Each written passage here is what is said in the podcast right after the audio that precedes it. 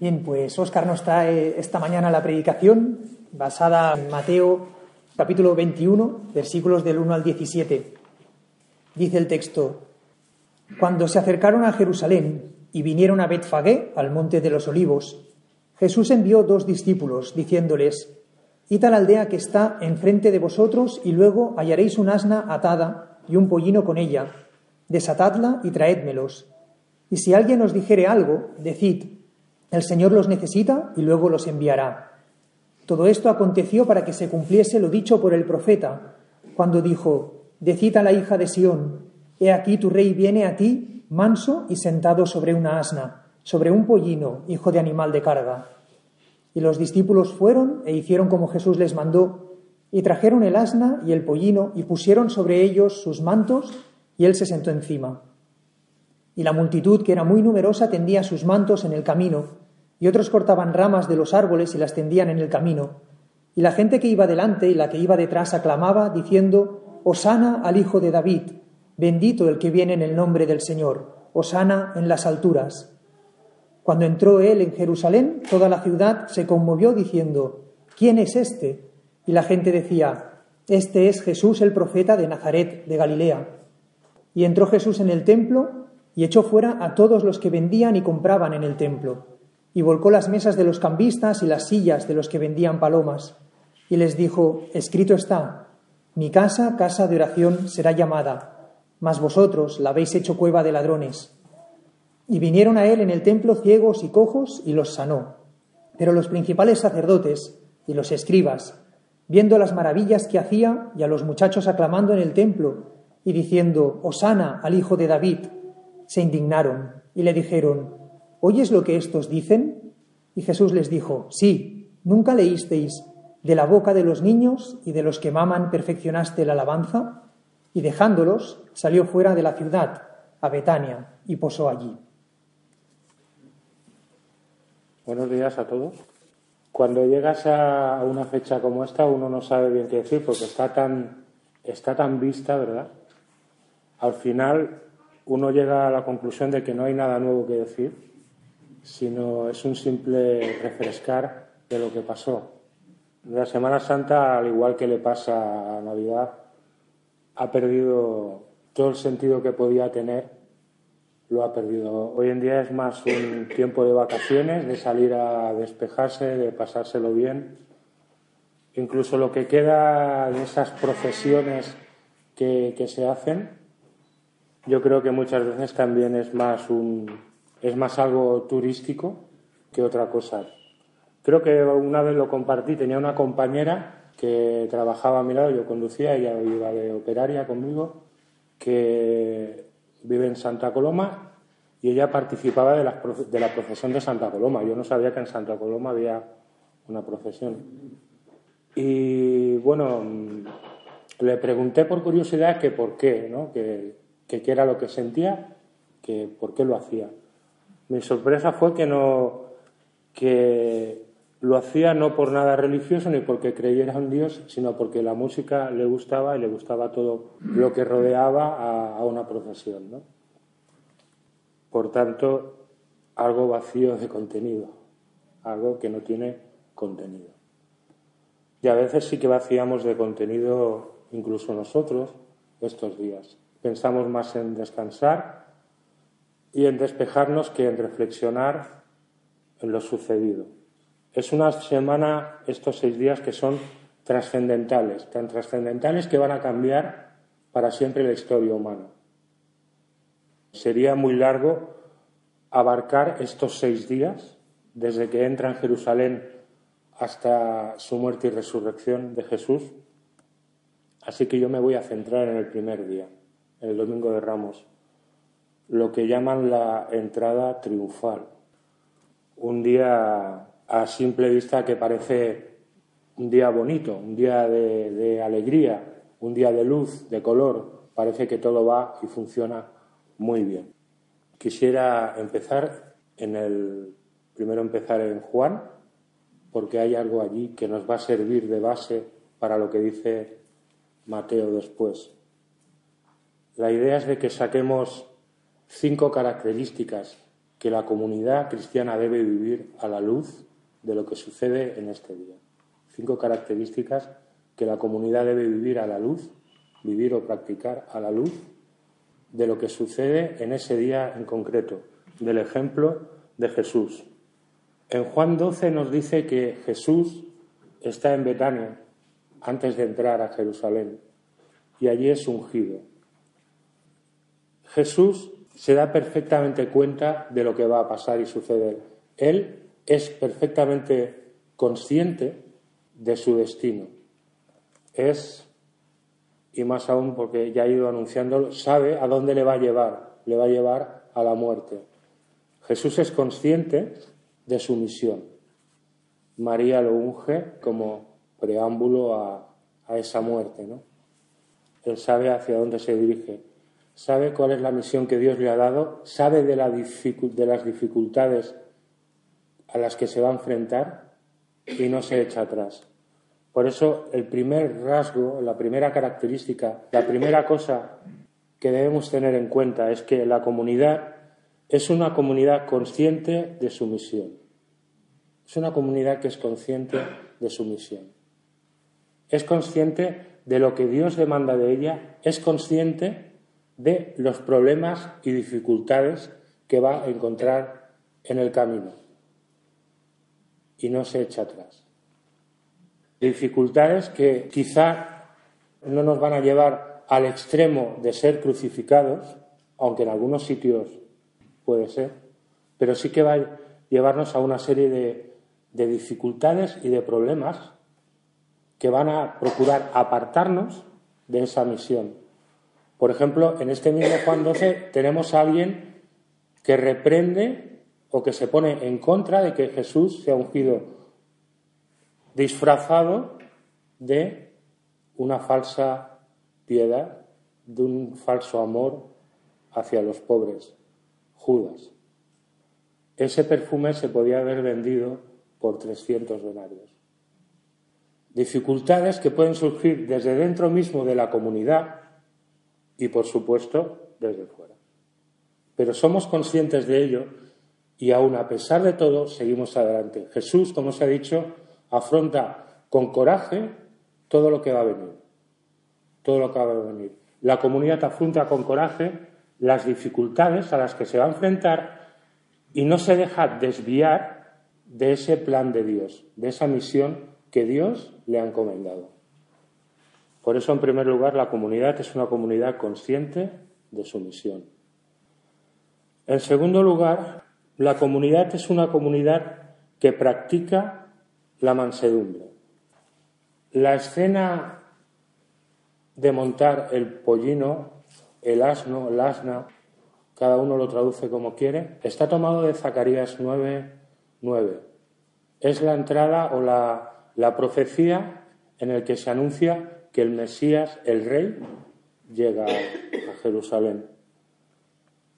Dice aquí en mi versión, porque esto es interesante, viene a ti humilde montado en un asno. La palabra que aquí traduce en humilde es praus, lo digo porque es muy interesante, que es la misma que podemos encontrar en cuando en el mismo Mateo que dice bienaventurados los mansos, porque heredarán la tierra es la misma palabra, manso. ¿Qué diferencia a cualquier gobernante de este mundo?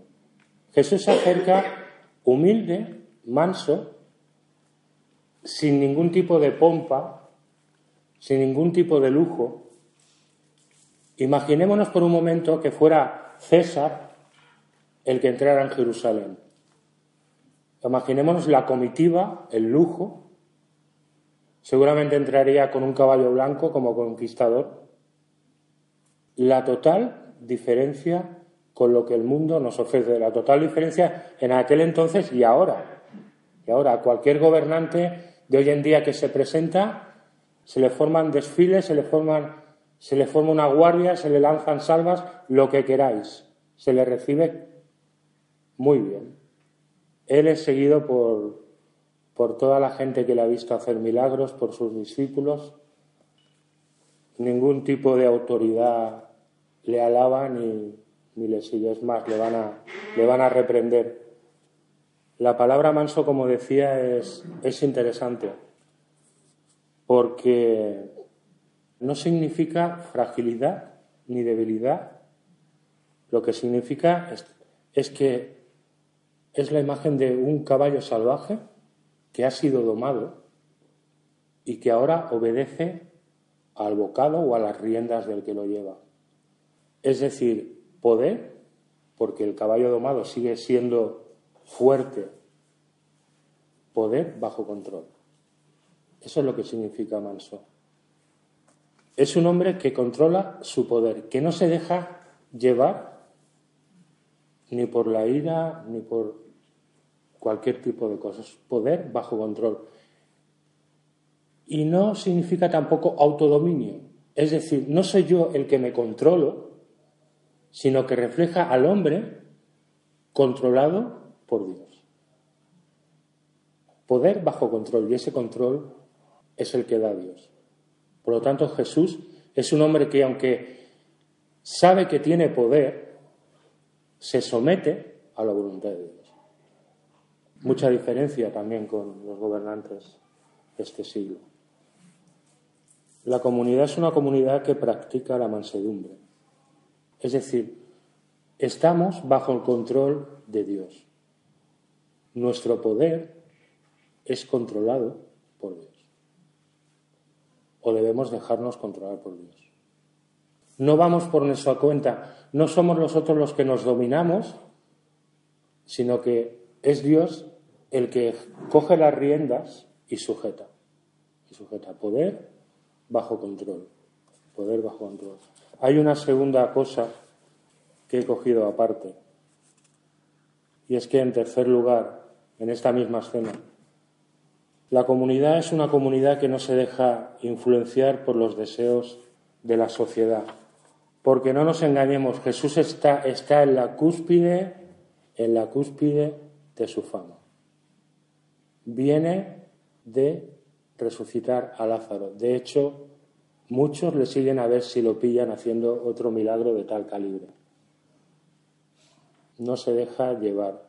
Está en la cúspide. Era todo el mundo alabándole, todo el mundo osana, osana, osana.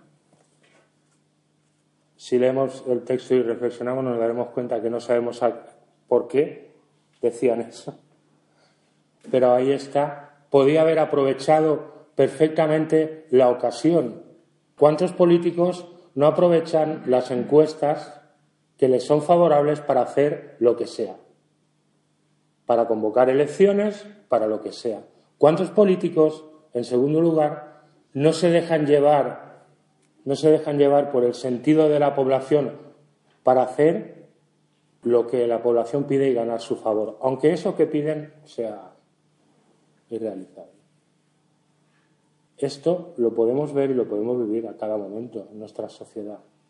Jesús no se deja llevar por ningún tipo de filosofía de su sociedad no se deja llevar por el clamor de la gente, sino que él tiene claro, como dijimos al principio, cuál es la misión a la que ha sido llamado. ¿Cuál es la misión a la que ha sido llamado? La comunidad es una comunidad que practica lo mismo que él, no se deja influenciar por esta sociedad, no se deja influenciar por las modas, no se deja influenciar por las filosofías. Tiene una misión que cumplir, tiene un camino que recorrer. Y eso es lo que debe hacer. No se deja influir. No está aquí para agradar a nadie. Todos sabemos que depende de lo que hablemos, ¿eh? nos van a acusar de esto o de lo otro. Y que a veces podemos pensar, eh, bueno, mm, vamos a contemporizar, vamos a dejarlo pasar pero eso es querer contentar a la gente. Al final se revuelven y te devoran. Al final te, se revuelven y te devoran porque no eres lo que deberías ser. Y la gente lo sabe. No seguimos el deseo de la gente, no seguimos el deseo de esta sociedad. Sabemos cuál es la misión que tenemos que cumplir. Y eso es lo que hacemos aún a pesar de las dificultades. Lo fácil es dejarse llevar y buscar el éxito y querer ser, querer estar ahí en la cúspide, querer ganar muchos likes a la mejor comunidad o ser la comunidad del año. ¿A costa de qué? A costa de la misión, claro, a costa de la misión, porque el camino de Dios no es ese. En cuarto lugar, la comunidad es una comunidad que practica la misericordia. Y esto, que, esto aquí no, en Mateo no aparece, y lo voy a leer en Lucas, Lucas 19, a partir del versículo 41. Cuando se acercó al ver la ciudad, lloró sobre ella, diciendo, si tú también hubieras sabido en este día lo que conduce a la paz, pero ahora está oculto a tus ojos porque sobre ti vendrán días cuando tus enemigos echarán terraplén delante de ti, te sitiarán y te acosarán por todas partes, y te derribarán a tierra, y a tus hijos dentro de ti, y no dejarán en ti piedra sobre piedra, porque no conociste el tiempo de tu visitación. Quedémonos cuando se acercó al ver la ciudad, lloró sobre ella. Sintió misericordia. Lo más fácil en este punto de Jesús y visto toda la trayectoria de Israel, de Israel desde que salen de Egipto hasta el momento, con toda esa serie de fracasos de Israel como pueblo en cumplir el pacto, con toda esa serie de avisos de profeta tras profeta, lo más fácil es que Jesús o Dios, pues ahí te quedas y apáñatelas. Ahí te quedas y apáñatelas. En Jesús no se ve ni ira, no se ve enfado, no se ve rencor. Al contrario, llora. Llora por las gentes que hay allí. Llora por ellos aunque sabe que no le van a reconocer. No le, no le van a reconocer, pero llora por ellos. Siente misericordia. En el carácter de Jesús no entra la ira, aunque después veremos lo de los cambistas y cómo los echa patadas del templo, pero es algo totalmente diferente. No siente ira ni rencor, porque no le han obedecido hasta entonces. Siente pena y tiene misericordia de ellos. De hecho, esa semana al final es el sacrificio supremo de Dios por su pueblo. La comunidad cristiana es una comunidad que practica la misericordia dentro de la misma comunidad y fuera de ella. En una comunidad hay muchas personas, las que sea, y el roce no solo hace el cariño, el roce hace que pueda haber disputas, diferencias de opinión, problemas. Sin embargo, si una cosa debe reinar en la comunidad es el perdón. El perdón y la misericordia. El reconocer que aquel Señor que me mira mal no es peor que yo. O creo yo que me mira mal. El reconocer que no soy mejor que nadie. Que yo, en lo mismo que acuso a otro, voy a caer. Y por lo tanto, debo poner en práctica la misericordia. Y debo poner en práctica la misericordia cuando me enfrento a la sociedad. No soy mejor que ellos. No soy mejor que ellos. Mi labor no es juzgar el que no se convierta. Mi labor es procurar que en mí, en nosotros, vean la luz de Dios a través de a través de mi ética, de cómo me comporto y no creernos superiores porque no han creído, sino sentir misericordia y desear, desear que aunque ahora no ven, puedan ver. Que aunque ahora no ven, puedan ver. La comunidad es una comunidad que practica la misericordia. Y por último, en quinto lugar, vamos a entrar en el templo. La comunidad es una comunidad que practica la justicia y la adoración por igual. practica la justicia y la adoración por igual. El templo era muy importante, es el centro religioso de Israel. La importancia de Jerusalén y toda su prosperidad económica es debida al templo. En torno al templo, sobre todo en las festividades importantes como es la Pascua, hay todo un montaje. ¿eh? Hay muchos peregrinos que van, miles de personas se reunían allí y hacía falta proveer animales para sacrificios, alimentos para que la gente comiera, aceite, vino, perfumes, toda una industria que se movía, una industria que por otro lado se lucraban. Se lucraba tanto el sacerdocio como los comerciantes, se lucraban. Bueno, Jesús entra y vuelca las mesas de los cambistas, los echa a todos fuera y de repente lo que era luz al principio se está convirtiendo, están viniendo todos los nubarrones, de repente. Porque de una manera frontal Jesús ataca este sistema económico y religioso. De una manera frontal. Él no piensa, bueno, voy a entrar vamos a ser diplomáticos y quizá con el tiempo los voy a enseñar, ellos van a aprender y vamos a, ir, vamos a ir retomando la situación hasta llegar de manera frontal arremete contra el sistema.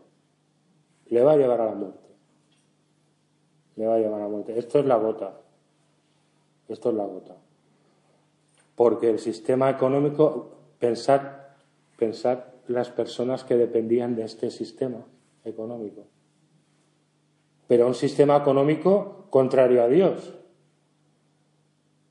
Eh, a veces podemos pensar, oye, vamos a erradicar esto y después pensamos, bueno, ¿y toda la gente que vive de esto qué hará? ¿Y toda la gente que vivía de aquello qué haría? Bueno, quizá lo que tendrían que hacer es depender de Dios y que Dios les proveyera. Eso es lo que hay que pensar. Es curioso la frase que dice en el versículo 13, mi casa será llamada casa de oración, pero vosotros lo estáis haciendo cueva de ladrones. Está uniendo dos pasajes del Antiguo Testamento, Isaías 56 y Jeremías 7. Y el problema no es tanto los cambistas que había allí. De hecho, la ley permitía que si tú venías de lejos, vinieras con el dinero y allí compraras el sacrificio que tuvieras que ofrecer. Seguramente había trapicheo y había, como venían de fuera, pues voy a cobrar de más. Y... Pero no es tanto eso. Voy a leer en Jeremías, porque creo que nos va a dar luz. Jeremías 7, voy a leer desde el versículo 1 hasta el 11. Palabra que vino a Jeremías de parte del Señor diciendo, Párate a la puerta de la casa del Señor y proclama allí esta palabra y di, Oíd la palabra del Señor todos los de Judá, los que entráis por estas puertas para adorar al Señor. Así dice el Señor de los ejércitos, Dios de Israel, enmendad vuestros caminos y vuestras obras, y os haré morar en este lugar. No confiéis en palabras engañosas diciendo, este es el templo del Señor, el templo del Señor, el templo del Señor. Porque si en verdad enmendáis vuestros caminos y vuestras obras, si en verdad hacéis justicia entre el hombre y su prójimo, y no oprimís al extranjero, al huérfano y a la viuda, ni derramáis sangre inocente en este lugar, ni andáis en pos de otros dioses para vuestra propia ruina. Entonces os haré morar en este lugar, en la tierra que di a vuestros padres para siempre. He aquí, vosotros confiáis en palabras engañosas que no aprovechan, para robar, matar, cometer adulterio, jurar falsamente, ofrecer sacrificios a Baal, y andar en pos de otros dioses que no habíais conocido.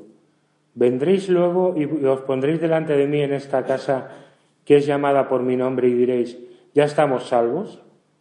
Para luego seguir haciendo todas estas abominaciones. ¿Se ha convertido esta casa que es llamada por mi nombre en cueva de ladrones delante de vuestros ojos? He aquí yo mismo lo he visto, declara el Señor. Yo creo que esto nos deja clara una cosa. Isaías va va por el mismo lado. Aquella gente lo que hacía era entrar en el templo, ellos entraban, se, arrodillaban, su adoración, su sacrificio, su holocausto, Y cuando salían, pues continuaban robando, continuaban oprimiendo al pobre, si hacía falta, es decir, continuaban haciendo su propia vida. Le llama cueva de ladrones porque los ladrones se refugiaban en cuevas y allí descansaban, allí hacían sus nuevos planes, allí guardaban si tenían dinero o lo que habían robado o lo que fuera. Y les llama cueva de ladrones. Algo que tenía que haber sido transformador, venir al culto debería de ser transformador. Resulta que no transforma. ¿Por qué? Porque han separado la justicia de la adoración. Se han quedado con el rito. Se han quedado con el rito. Se han quedado con la Santa Cena. Una Santa Cena en la que no han discernido el cuerpo del Señor y que no transforma a nadie. Y cuando salen de aquí o salían del templo, después de haberse arrodillado, continuaban haciendo su propia vida.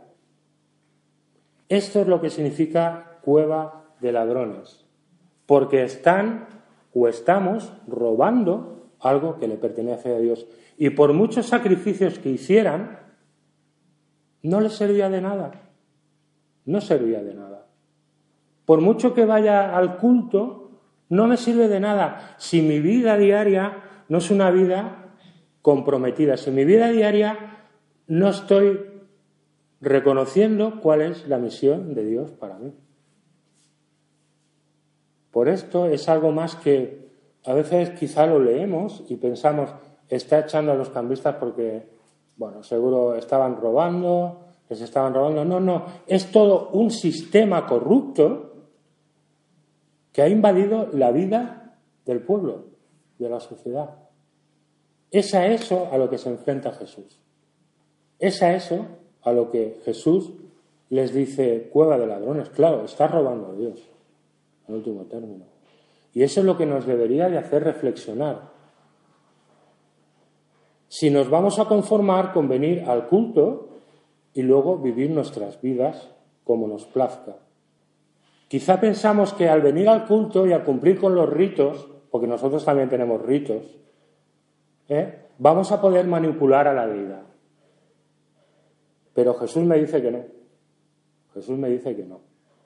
El culto, la religión, la adoración separada de esa justicia social, de esa ética cristiana, no sirve, no es válida. De alguna manera robamos a Dios lo que le pertenece. Y estamos fallando en la misión. Hemos demostrado que no hemos entendido, que no somos conscientes de lo que decíamos del primer punto. No somos conscientes de la misión de Dios. Los actos de justicia y el culto a Dios van unidos. No podemos separarlos. Es lo mismo que veremos próximamente en Amos. No se puede separar lo uno de lo otro. Van de la mano. Por lo tanto, voy a, lo vamos a dejar aquí.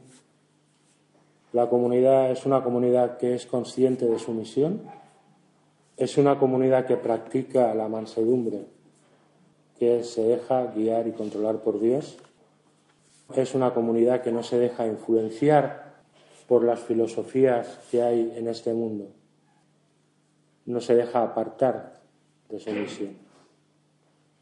La comunidad es una comunidad que practica la misericordia, y la comunidad es una comunidad que practica la justicia y la adoración por igual. Cinco rasgos o cinco características que toda comunidad podría tener. Seguro que, podemos, que podríamos sacar más a, a luz de la Biblia, pero yo creo que con estas podríamos decir que podemos adorar, que podemos cumplir la misión que Dios nos ha encomendado. Que el Señor bendiga.